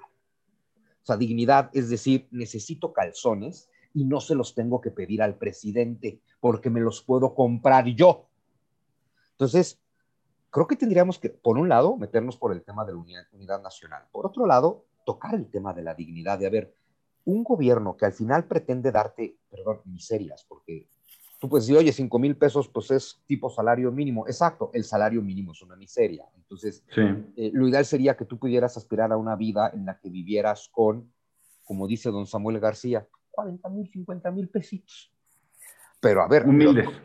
humildes, pero lo lógico sería construir una sociedad donde efectivamente 40 mil, 50 mil pesitos fueran eso, 40 mil pesitos, fueran humildes y fuera lo normal. ¿No? El más pobre dijera, sí, me las ingenio con 40 mil pesitos. Eso es lo que tendríamos que construir. Y se puede construir, porque eso es lo que ha construido Europa, es lo que, lo que ha construido el Asia-Pacífico, es lo que ha construido Estados Unidos, aunque nos caigan mal. Eh, que el pobre diga, pues sí, mira, aquí con mis dos mil dolaritos, pues más o menos la voy haciendo. Imagínate qué padre que tuviéramos un México con un montón de, entre comillas, pobres que dijeran, pues mira, con dos mil dólares al mes me las voy ingeniando. Ese país no se puede construir si tú dependes de que el presidente te dé dinero, ¿no? Entonces, eh, y claro, y llevártelo a la otra generación, ¿no? O sea, ¿de verdad tú quieres que tus hijos le pidan dinero al presidente en turno para comprar calzones? No, ¿verdad? Bueno, entonces, ¿por qué no generamos un sistema donde el más jodido tenga que ingeniárselas con dos mil dolaritos ¿no? Eh, pero sobre todo, necesitamos una narrativa eh, a nivel emotivo, porque el discurso de don Andrés es emotivo. Claro a ver, es una narrativa y es un discurso. Entonces, contra un discurso de odio hay que dar un discurso anti-odio. Contra un discurso de fragmentación hay que dar un discurso de unidad nacional. Es muy difícil construir una narrativa desde cero. Hay que entender otra cosa. Don Andrés no construyó una narrativa desde cero. Él toma la narrativa cardenista, que es finalmente la famosísima historia oficial. Es decir, él toma una psicología nacional que ya existía, porque ya existía María la del Barrio, María Mercedes y todas las Marías, ¿no? Eh, porque ya existían todas las telenovelas donde los ricos son malos y los pobres son buenos. Por todo ese discurso de tú me cambiaste por unas monedas y tú no supiste soportar mi pobreza, ya estaba ahí. Todo lo que hizo fue potencializarlo, apropiárselo y ponerlo totalmente en torno a su persona. ¿A qué voy con esto? Que no podemos pretender empezar una narrativa desde cero. ¿Cuál fue la gran narrativa construida por Cárdenas? El aspecto positivo de la narrativa cardenista y que se continúa en la década de los 40 y los 50, el nacionalismo mexicano de esa época. Ese nacionalismo mexicano, que es una construcción de verdad de muy poquito tiempo, es de la década de los 30, los 40 y los 50.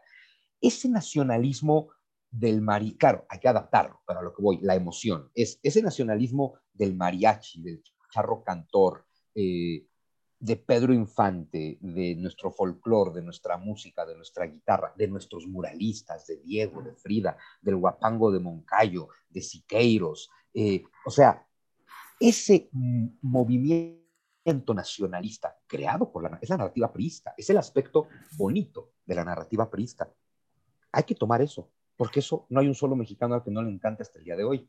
Claro. porque tomando esa raíz positiva del nacionalismo que nos construyó el PRI de Lázaro Cárdenas en adelante, lo podemos convertir con eso como base en un discurso en torno a los chingones que somos por ser el pueblo que somos, que tendría que incluir que los chingones que, bueno, no quiero que parezca un comercial a la mitad de su programa, pero es parte de la temática del regreso de Quetzalcoatl. No, aquí ahí vamos, ahí vamos. Que somos el pueblo chingón que somos porque somos herederos de dos pueblos muy chingones. Los pueblos nahuas de Mesoamérica y todos los pueblos eh, grecorromanos y europeos que, y árabes y demás que, que vienen con lo español. A ver, si tú ubicas la historia real de la España hasta el siglo XVI, si no su leyenda negra, España es lo más avanzado de ese viejo mundo hasta ese momento. Es la España del Cid, la España de los caballeros, la España de Constantino, la España de Teodosio, la España romana, la España griega, la España visigoda, la España árabe, la España judía, la España que le da la vuelta al mundo. De Alfonso Sabio. Aquí con Hernán Cortés. Todo eso es la mitad de nuestra raíz, es chingoncísima. La otra es la raíz de Teotihuacán, la raíz de la Toltecayotl, la raíz de todo ese misticismo, la raíz del Platón mesoamericano que es Nezahualcóyotl. O sea, a ver, de este lado de Teotihuacán a Nezahualcóyotl tienes, y me estoy yendo a la parte más moderna, si te vas más para atrás de Teotihuacán y te vas también, claro, a los otros pueblos y a los, y a los, a los de Oaxaca y a los de Occidente y a los mayas. Y, y decir, a ver, no mames, esta es nuestra otra raíz, a ver, pero chingón de este lado, chingón de este lado. ¿Cómo es posible que dos pueblos tan chingones hayan creado un pueblo al que le va de la chingada? Y bueno, si dos pueblos tan chingones han generado un pueblo al que le va de la chingada, es porque este pueblo ha tomado sus dos raíces y las ha echado a combatir. Entonces necesitamos tomar ese nacionalismo que ya tenemos y convertirlo en un discurso donde estas dos raíces se encuentren. Mira, justo... No sé qué está, perdón, tío, no sé qué está esperando cualquier partido político para contratar a Juan Miguel Zunzunegui, porque no, la, te voy a decir una cosa, y rapidísimo. Yo lo veo eh, primero en construir a un candidato a partir de ya, de aquí a las elecciones, ¿no? Es como en el fútbol, estamos cambiando de técnico cada tres días y entonces por eso nunca llegamos al quinto partido. Pero además, el tema de la narrativa es tan sencillo pensarlo, es tan complejo hacerlo, que te, o sea, por favor, promovamos a Juan Miguel. Mira, en realidad a veces he pensado, lo que es que a mí no me gusta nada meterme en política, a veces he pensado que tendría que, escribirle algo, mandarle algo a, quien coordine esta alianza opositora, eh, que no es que los conozca, pero creo que conozco gente que conoce gente, eh, para justo además, eh, de esta manera desinteresada, decirles en serio, o lo vemos a largo plazo y construimos una narrativa, o, estamos perdidos. el discurso técnico de, ahora sí que de los tecnócratas y todo esto, ha hecho que se olviden de que se necesitan filósofos, de que se necesita gente pensante. Y, si le rascamos en la historia, eh, los que han movido a la humanidad han sido los aguerridos, y no me refiero a la guerra, sino al que tiene restos, al que tiene pelotas y al que piensa, y al humanista. Y, nunca mejor dicho, y tú lo expresas maravillosamente en tu libro de, de Cortés, Cortés fue un gran humanista. Un gran humanista que la gente solo lo tiene visto como, como el que vino a conquistar. el villano. Y a matar, ¿no? Eh, y de eso nos lleva precisamente al siguiente tema, este Juan Miguel.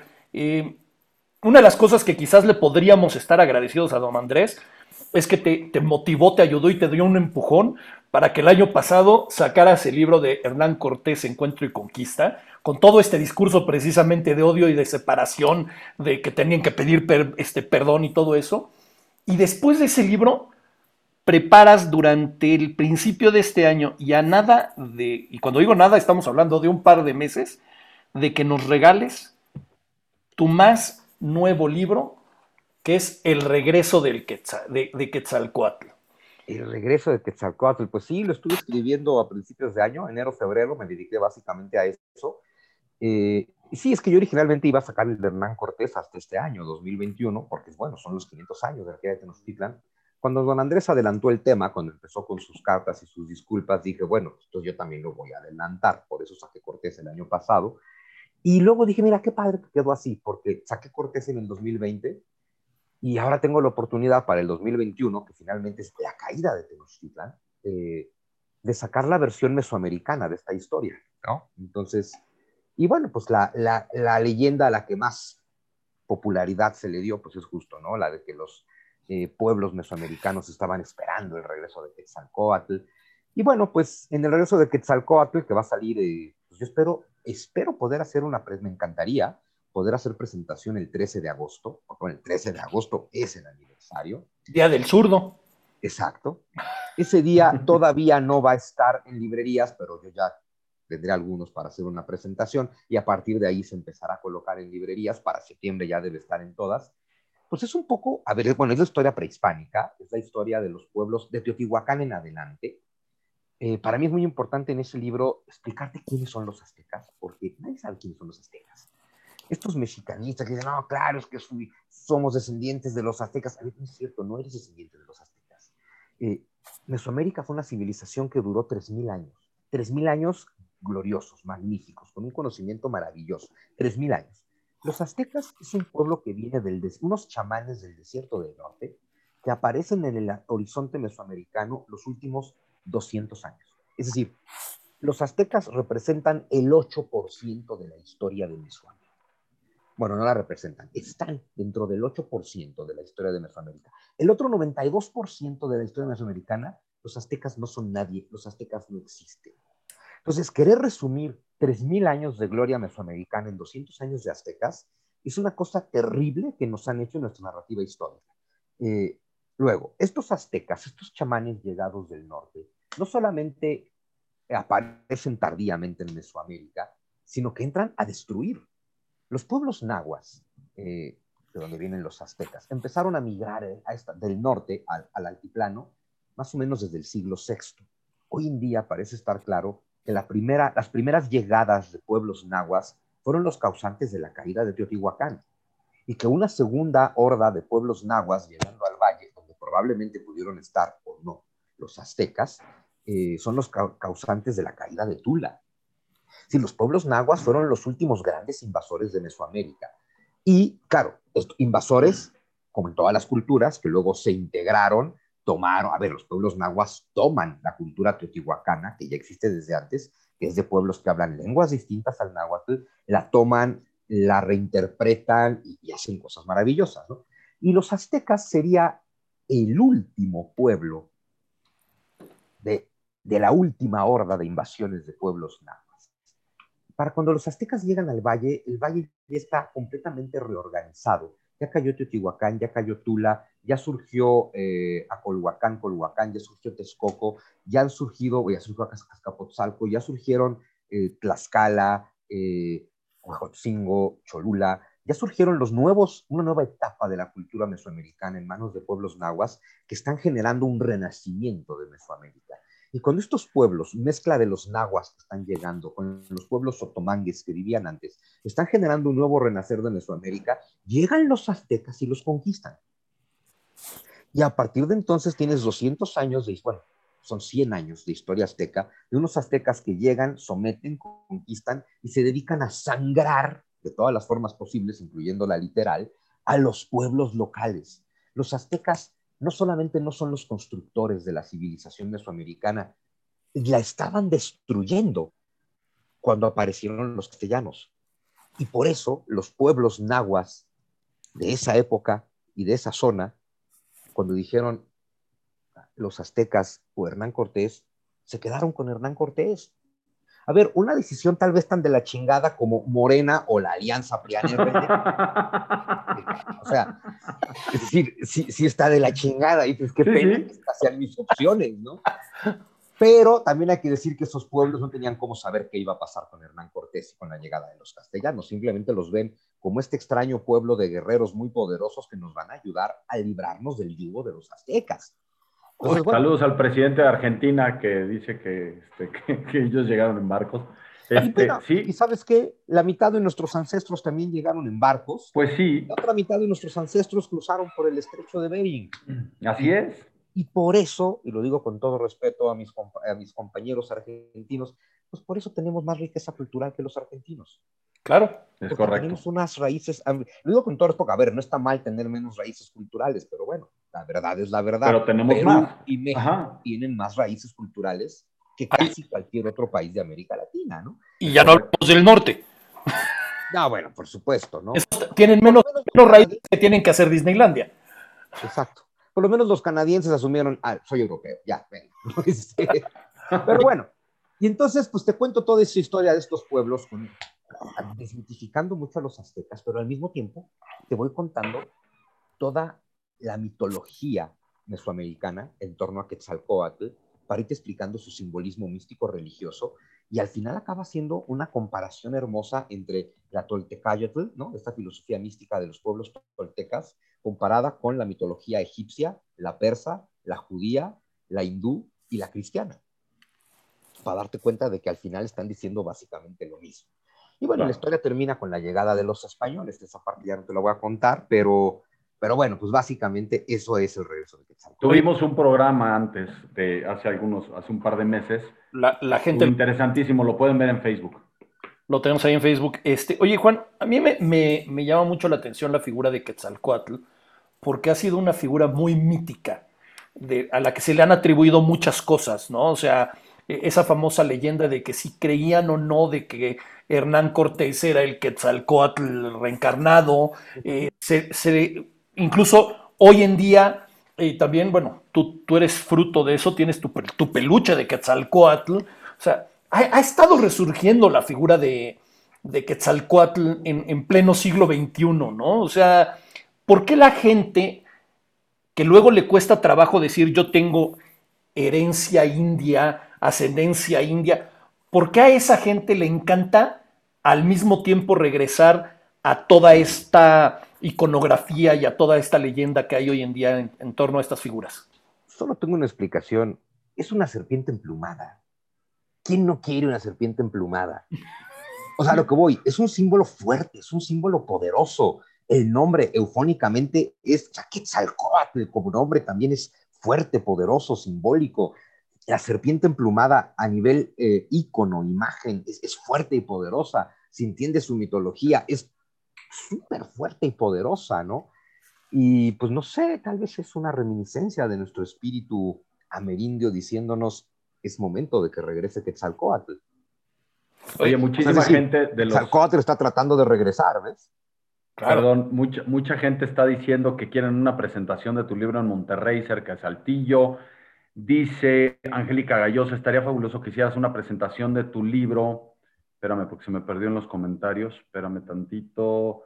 Eh, por estos medios, o sea, quiere que también hagas una, eh, una presentación por este medio. Dice saludos desde Tula Hidalgo, zona arqueológica. O sea, hay, hay muchas personas que están preguntando y pidiendo presentaciones de libros. O sea que vete organizando, ¿por qué te andan pidiendo? A ver, Yo, organízate una agenda. Exacto. Oye, sé que, muchas veces depende de, muchos factores las presentaciones de libros, del editorial y eso, pero si no tuviera que ver nada de eso, ¿a ti dónde te gustaría presentar este libro? ¿En el Templo Mayor? Por supuesto. En realidad, en la catedral. Y en la catedral, porque la catedral fue construida sobre el templo de Quetzalcóatl. Okay. Porque está mucho el, estaba mucho el mito de que la catedral había sido construida sobre el templo mayor, lo cual es evidentemente falso, está a un ladito, ¿no? Hasta hoy. Eh, fue construida sobre el templo de Quetzalcóatl. Si tú bajas a los, a los subterráneos de la catedral, a los que tristemente, bueno, es peligroso, no te dejan entrar, yo tuve el chance de bajar. Ahí están las paredes del templo de Quetzalcóatl. Eh, Quetzalcóatl es el Cristo mesoamericano. Entonces, es una joya que la... bueno, y no es una casualidad, los franciscanos entendieron esos sincretismos de manera maravillosa. Entonces, el templo del Cristo europeo, pues está sobre el templo del Cristo mesoamericano, no podía ser de otra forma. Y, entonces es un símbolo de unidad hermosa, porque detrás de las divinidades cristianas que se veneran en México, y digo las divinidades porque tenemos un catolicismo ecléctico, idólatra y politeísta, donde cada santo y cada virgencita es venerada como divinidad, porque ahí está claro todo el sincretismo con la raíz náhuatl. Entonces, la catedral metropolitana es la casa de Dios y es la casa de todos los dioses. Me parece que es un sincretismo perfecto. Entonces, sí, me gustaría mucho, pero bueno. Podemos poner una carpa ahí, Juan Miguel, podemos poner una carpa fuera de catedral y, este, y hacerlo a lo grande. Mira, no? la catedral está difícil, eh, el templo mayor está difícil, eh, una carpa del centro y pedimos voto por voto y casilla por Exacto, estaría padre, no, la verdad es que estaría bien padre. No, pero mire, entre la catedral y el Templo Mayor hay una librería por rúa con una eh, cafetería. Sí. Era, lo, Templo Mayor. Entonces... Lo que quiero decir es que ahí en la porrúa que está ahí en, enfrente del Templo Mayor. En Argentina, en República Argentina. República Argentina tiene una terraza maravillosa para, para poder matar dos pájaros de un tiro. Oye, me llama mucho la atención, escribes, vas a sacar este libro de Quetzalcoatl el año pasado sacas el, libro de Hernán Cortés, pero digamos que tu carrera como escritor la detona un, libro que se da también con la historia de México en un momento muy particular como fue el Bicentenario, eh, y que después además se hace una trilogía y que nos comentabas que ya en un par de, casi casi en un mes, un poco menos, eh, reeditas la trilogía del Misterio del Águila en un solo tomo. Cuéntanos de esto. Efectivamente, pues bueno, ese libro fue, fueron mis primeros tres libros. Eh, yo escribí El Misterio del Águila. Es curioso, yo lo escribí en 2008 como guion de cine, porque pues para ese momento me habían encargado un guion. Bueno, me lo había encargado, ustedes lo conocen, Leonardo Cifrón. Me dijo, pues vamos a hacer un guion para una película del Bicentenario. Ah, pues, yo tenía más o menos claro qué historia quería contar. Yo no sé hacer guion de cine, Leonardo me ayudó, lo hicimos guion. Lo hicimos guion formato comercial, entonces la historia estaba contada de manera muy dinámica Luego vino la crisis del 2007-2008 y Warner cerró sus puertas a la producción en México y me devolvieron mi guion cuando ya lo habían aprobado. Y pues ahí me quedé yo muy frustrado con mi guion. Cuando eh, vi que en Editorial Grijalvo convocaban a un concurso de novela histórica por el Bicentenario, que vencía dentro de dos meses. Pero dije, a ver, la historia ya la tengo, porque pues la escribí para el guion, solo tengo que contarlo en formato de novela, que de hecho es el que me gusta. Entonces, pues nada, escribí El misterio del águila para un concurso que, la tuve que entregar en 2009. Parte del premio era que te lo publicaran en 2010, en el año bicentenario. Eh, me arriesgué mucho porque, a ver, yo era pues un vil y vulgar desconocido, ¿no? Este, en el mundo de la literatura, bueno, y en el mundo en general, yo creo. Y, este, y me arriesgué porque no solamente escribí el misterio del águila, lo mandé al concurso, pero lo mandé desde entonces diciendo es el primero de la trilogía de la independencia. Pues total que me llamaron para decirme, curioso, no ganaste el concurso, o sea, al final estábamos entre dos obras y pues ganó la otra. dices, chale, qué mala onda, estábamos, para eso me hablas, para decirme que, pero no, es, estabas... ¿Para decirme que soy Cruz Azul? Exacto, exacto. No, básicamente lo que... Oye, hiciste, hiciste un David Bisbal. O sea, no ganó el concurso de canto, pero fue el que se volvió más famoso. Bueno, exacto, eso fue lo que pasó. Eh, mi novela no fue, lo que, no fue la que ganó, pero me dijeron, mira, la que ganó, pues ya es esta otra. La tuya no ganó, no te vas a llevar el premio en efectivo, pero sí te queremos publicar el libro. Dije, con eso me basta. O sea, ya está. Y me dijeron, oye, pero eso de que es la primera de una trilogía, eso sí no te lo podemos garantizar, porque depende de cómo le vaya y pues nadie te conoce, ¿no? Y de que sí, yo sé que es arriesgado, pero miren, yo lo que les propongo es, sáquenla como el primero de una trilogía. Si tiene éxito, la gente va a esperar el segundo y el tercero. Si no tiene éxito, nadie se va a acordar del primero de una trilogía, todo el mundo le va a valer madre, ¿no? Entonces dijeron, órale, va. Y afortunadamente fue mi primer gran éxito. El libro salió en julio del 2010 y para diciembre llevaba 35 mil ejemplares vendidos, lo cual en este país es pues, fuera de serie, ¿no? Nadie daba crédito, la editorial no daba crédito, yo no daba crédito, nada. Pero pues bueno, fue el primer éxito y me dijeron, ¿sabes qué? Sí, vamos a firmar contrato por el 2 y por el 3. Entonces, entre 2010 y 2011 salieron los tres, el misterio del águila, la luz y la serpiente, la caída del dragón. Pero las trilogías se enfrentan a muchos problemas, ¿no? Eh, particularmente que dependes de encontrar los tres en una librería. Y mucha gente me escribía, ¿no? Me escribe, oye, es que no he encontrado el 2, no he encontrado el 3, o te das flojera salir a buscarlo. Eh, y, ahora que volvemos al Bicentenario, ¿no? Este, otra vez estamos en la segunda parte del Bicentenario, pues me pareció, y en la editorial me apoyaron, que valdría la pena hacer un nuevo volumen con los tres juntos para evitar ese conflicto de que la gente eh, no lo encuentre, para evitar el conflicto de que el volumen 2 y 3 de una trilogía siempre se vende menos que el 1. Eh, y bueno, pues obviamente eh, no, no podía yo solo tomar los tres y empastarlos juntos porque iba a quedar muy grande y muy pues sí. Entonces, pues fue releerlo todo y reescribirlo. Este, fue una tarea o sea, no reescribirlo todo, o sea, la mayor parte está, pero tiene un principio distinto, tiene un final un poco distinto, eh, corregí algunos diálogos, eh, eh, mejoré algunas partes, bueno, espero haberlas mejorado. Oye, entonces, ese se lanza en aproximadamente tres semanas, el misterio, y luego Quetzalcoatl en agosto, el, 13 de agosto, idealmente. Exacto, o sea, para julio empezarán a ver en librería, finales de julio, empezarán a ver, en, sí, empezarán a ver en librerías el misterio del águila, y para finales de agosto, principios de septiembre, empezarán a ver en librerías el regreso de Quetzalcóatl. A, a, veces parece que lo tienes preparado todo para mi cumpleaños, cosa que me da mucho gusto, ¿no? El año pasado me regalé el de, el de Cortés, este año me voy a regalar el de Quetzalcóatl, pero aparte me voy a regalar la, la trilogía que, que, aunque ya la leí, me interesa mucho el poder... Yo te lo regalo, tío, yo te lo regalo. Me encanta la idea y, y es... Yo te lo regalo.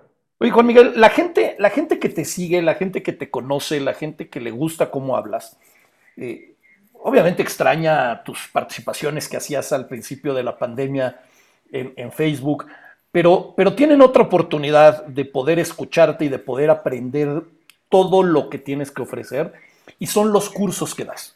Y, tienes ahora una, eh, una agenda apretadísima de aquí a final de año de cursos.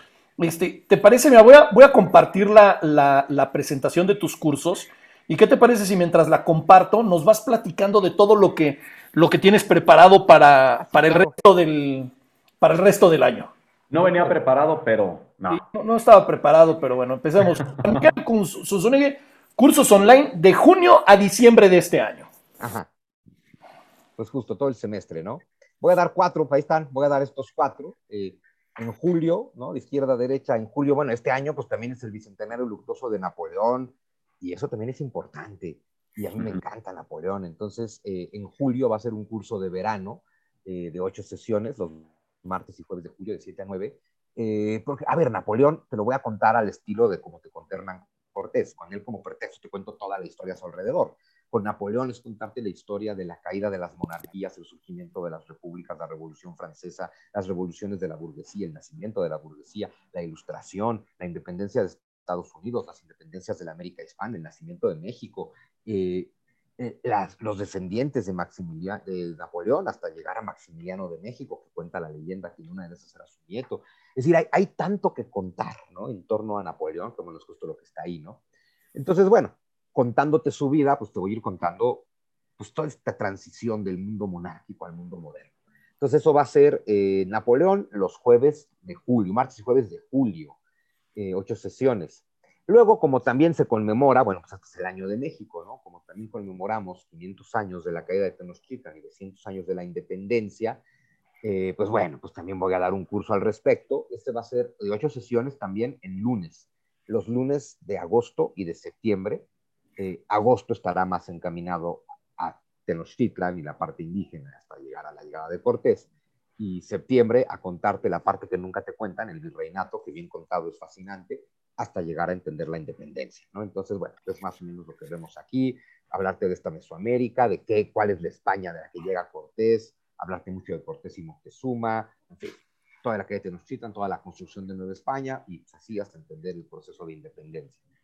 Y luego los dos cursos que doy cada semestre ya, desde hace, va a ser el tercer semestre que doy estos cursos, que, son cursos de 12 sesiones, eh, a lo largo de esto más de septiembre a diciembre. Eh, los martes siempre doy temas un poco más religiosos, místicos, filosóficos y los jueves más históricos. Entonces, los martes, siguiendo los temas de religión, eh, di un curso que se llamaba Antes de Cristo, que veíamos las religiones antiguas, entonces ahora voy a dar Después de Cristo, después de Cristo es ver cómo todas las religiones y paganismos antiguos se van sincretizando y cómo con ellos se construye el relato monoteísta. Y como todo esto ocurre en el Imperio Romano, pues te voy a ir contando la historia del Imperio Romano, desde su nacimiento hasta su caída, cómo aquí nace el discurso monoteísta cristiano, lo cual nos lleva a hablar también de cosas profundas y místicas y misteriosas, como las raíces perdidas del cristianismo, los famosísimos rollos del Mar Muerto, los evangelios apócrifos, eh, las herejías, o sea, este es un tema, a mí me fascina dar este tema. Este es los martes de religión. Y los jueves, que es historia, eh, pues tristemente el tema está inspirado en que este conflicto pues ha vuelto a renacer, pero ahora que este conflicto ha vuelto a renacer, que nunca está del todo dormido, ¿verdad? Eh, creo que es importante entender el conflicto, de, la historia del Medio Oriente. Entonces, pues bueno, el curso de los jueves va a ser la historia de este conflicto eterno desde entender por qué el Medio Oriente es tan importante, entender desde la antigüedad cuál es su importancia eh, a través de los diferentes imperios que lo van gobernando y concentrarnos en la raíz de este conflicto que ya es a partir del siglo XIX, los nacionalismos árabes, el movimiento sionista judío, los acuerdos Sykes-Picot con Inglaterra y Francia arman todo este desmadre dividiéndose el Medio Oriente en la Primera Guerra Mundial, la caída del Imperio Otomano, el nacimiento de los países árabes, el nacimiento de Israel, el nacimiento de las organizaciones terroristas, todo el tema de la geopolítica petrolera involucrada en el Medio Oriente, la guerra de Irán contra Irak, el Saddam Hussein, el 11 de septiembre, hasta la crisis, hasta la guerra de Siria. Creo que este es mi favorito. no sé por qué, pero creo que este es mi favorito. Bueno, informes con Brenda Díaz de la Vega. Ay, tío, me quitaste ahí la información. No, la repito, es Brenda Díaz de la Vega eh, al WhatsApp 5515 10 58 19 lo repito, 5515 10 58 19 o al correo b díaz de la vega arroba gmail.com, lo repito, b díaz de la vega arroba gmail.com. De todas maneras, en, la página de estereotipos lo vamos a, estar, a estar poniendo la información y seguramente... en mi Twitter y en mi Facebook y en mi Instagram. Quiero decir que en tus, en tus redes sociales, Twitter, Facebook e Instagram lo, lo pueden encontrar. Eh, Oye, nada más una pregunta ya para la gente que a lo mejor se lo está haciendo. Son, eh, son cuatro cursos, cuatro cursos muy diferentes. O sea, no, es como decir, ah, mira, uno, uno es el, revoltijo del otro y nada más avanza un poquito, sino que son cuatro cosas diferentes. ¿Hacen paquete para el que quiera los cuatro, los cuatro cursos? Sí, hay para que te animes, para el que compre dos, para el que compre tres y para el que compre cuatro, se van haciendo descuentos. Perfecto. Le llaman a Brenda y le dicen quiero dos, quiero tres, quiero cuatro, pues ella les va manejando ahí. Llévelo, llévelo. Oye, Ana Mari García pregunta que cuándo vuelves con las clases de meditación. Ah, claro, también. Es que en la pandemia de pronto tenía mucho tiempo libre, pero sí. no lo tengo.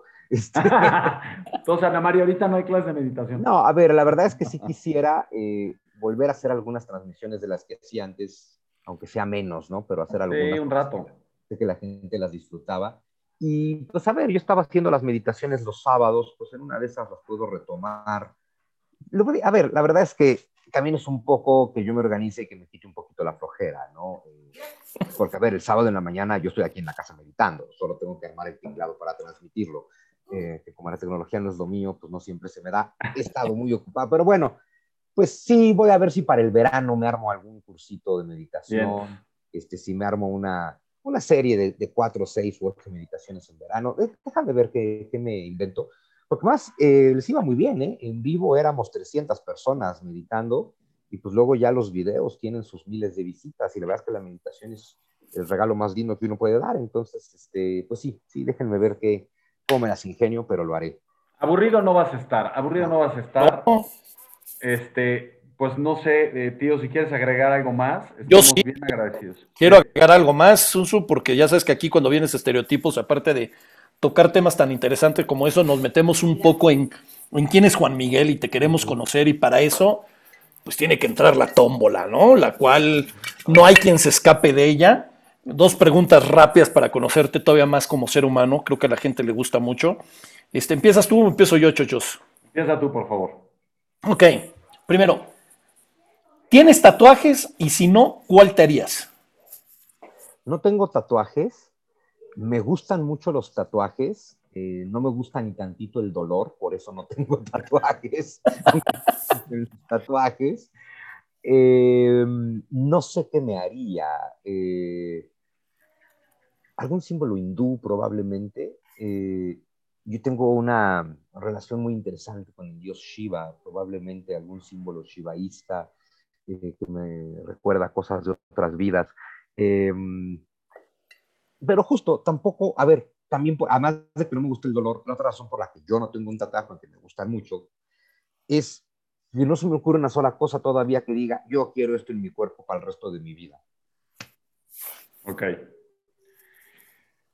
Juan Miguel Zunzunegui, ¿practicas algún deporte hoy día? Definamos deporte. sabía, sabía que esa iba a ser tu respuesta. O sea, hay que definir pero qué deporte. deporte. Es decir, no es o no es un deporte. Pues, este, de- ejercitas la ¿Es o no mente. es un deporte, ¿no? Este, no, bueno, últimamente en pandemia nada. O sea, a nivel de ejercicio a mí me encanta hacer yoga. Entonces, este, yo hago yoga, trato de hacer yoga todos los días. Que es muy bueno. Eh, sí, la verdad es que me viene re bien. Nunca lo logro todos los días, pero bueno, este, hago yoga desde, desde- desde mucho antes de la pandemia.